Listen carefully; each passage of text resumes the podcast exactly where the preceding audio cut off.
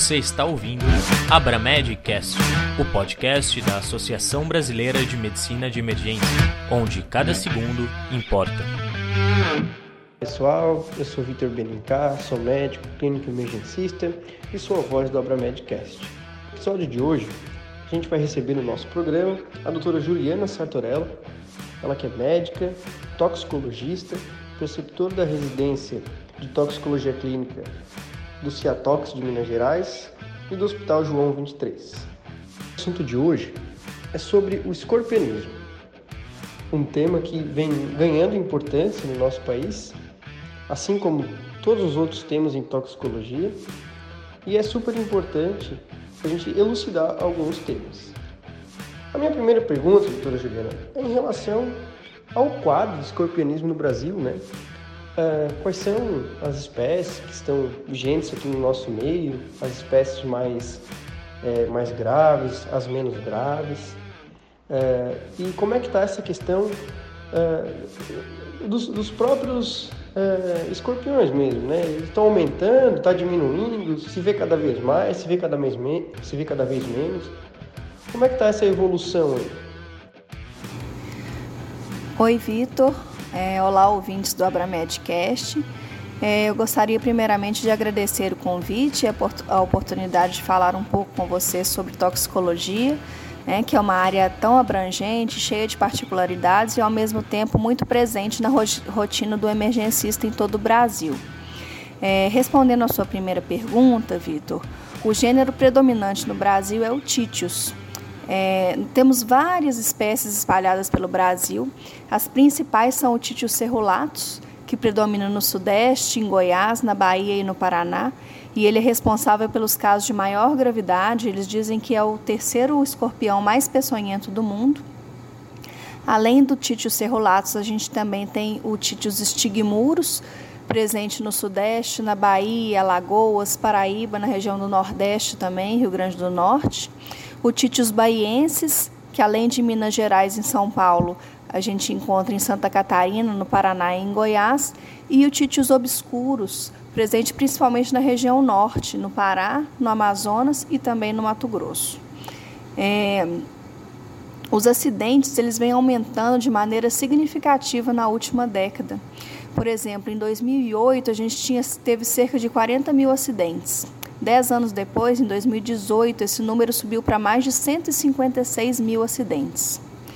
É, isso se deve principalmente às interferências feitas pelo homem no meio ambiente e também às características biológicas dos, dos escorpiões. É sabido que desde a pré-história existe uma infestação de escorpiões no Brasil, principalmente na região sudeste. É, mas, além disso, o avanço do desmatamento, a construção desordenada, a elevação da temperatura e a produção exagerada de lítio também são condições que propiciam a proliferação dos escorpiões. Então, provavelmente, esse aumento exponencial se deve a essa, tanto à característica biológica dele quanto a essa interferência humana na natureza. Vamos lá. Supondo aqui, explicando para os médicos emergencistas, né, recebeu um paciente que refere que foi ah, picado aí por, um, por um escorpião.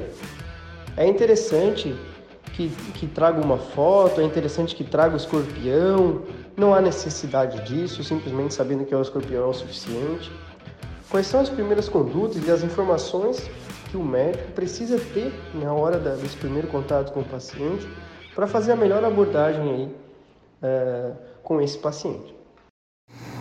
Bom, Vitor, a identificação da espécie tem uma importância relativa no caso dos acidentes com escorpiões, porque na maioria dos casos os sintomas serão semelhantes.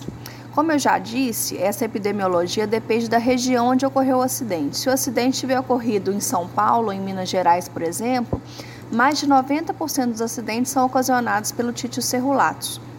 Se o acidente ocorreu no Pará, o obscuros pode ter sido responsável. Fato é que a identificação do animal nos ajuda a ter certeza de que se trata realmente de um escorpião. Não é incomum o animal ser confundido com lacraias e outros insetos. E como a gravidade associada ao escorpionismo é maior, se houver certeza do tipo de animal responsável pela picada, é melhor, né, de acordo com a abordagem inicial.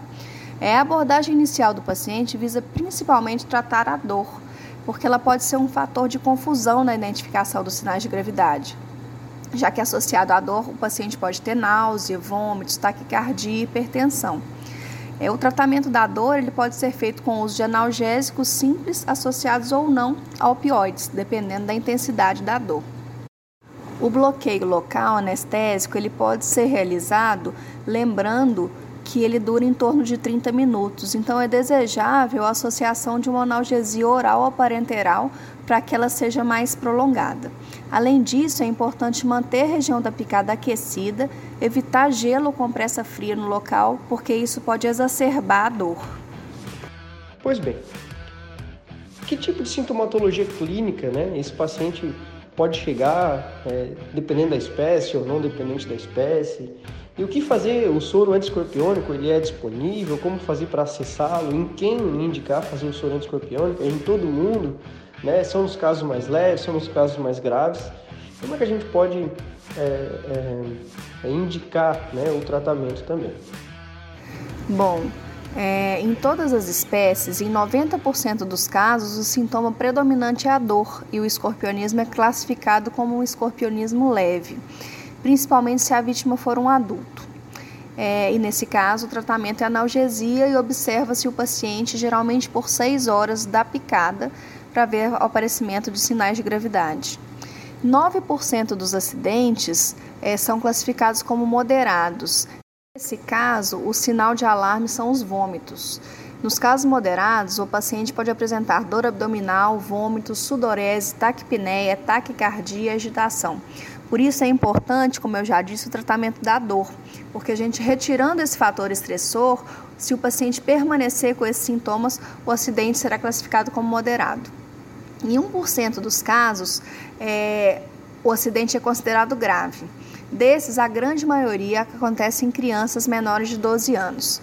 As manifestações cardíacas, respiratórias ou neurológicas são predominantes no acidente grave. Pode ocorrer choque cardiogênico, edema agudo de pulmão, arritmias, rebaixamento do sensório e convulsões. Os acidentes moderado e grave devem receber soro antiscorpiônico. No moderado, duas a três ampolas e nos casos graves são indicadas quatro a seis ampolas de soro, que deve ser realizado o mais precocemente possível e sem diluição.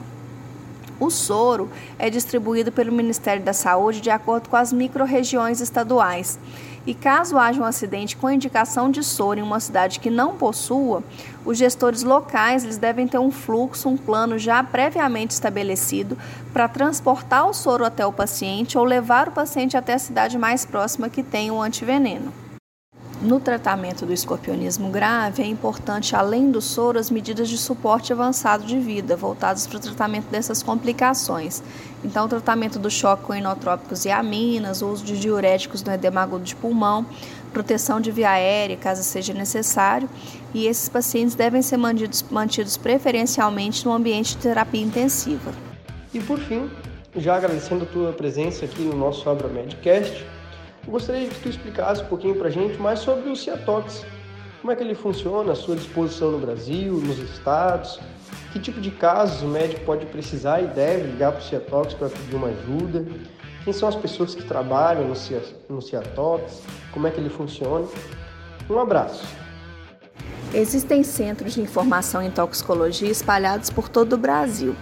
Eles prestam orientações em caso de intoxicação, acidentes com animais peçonhentos e atualmente existem 32 CIATs, sendo a maioria responsáveis por orientações via telefone para o médico assistente ou para o leigo. Em alguns, como no nosso CIATOX Minas Gerais, onde eu trabalho, é, existe também o atendimento presencial. No site da Abracite podem ser encontrados os telefones e as referências de cada um desses centros. Os profissionais que trabalham nesses centros têm áreas de atuação variadas. Há farmacêuticos, enfermeiros, estagiários, médicos de diferentes especialidades. A toxicologia médica tornou-se área de atuação em 2012. Como foi uma conquista recente, há poucos toxicologistas titulados no Brasil. O Hospital João 23, onde eu trabalho, é o único hospital que oferece residência médica em toxicologia. Bom, é isso. Eu espero que vocês tenham conseguido esclarecer as dúvidas em relação ao escorpionismo. Agradeço mais uma vez e reforço a disponibilidade de todos os centros de informação em toxicologia do país no atendimento a essas questões relacionadas à toxicologia. Muito obrigada.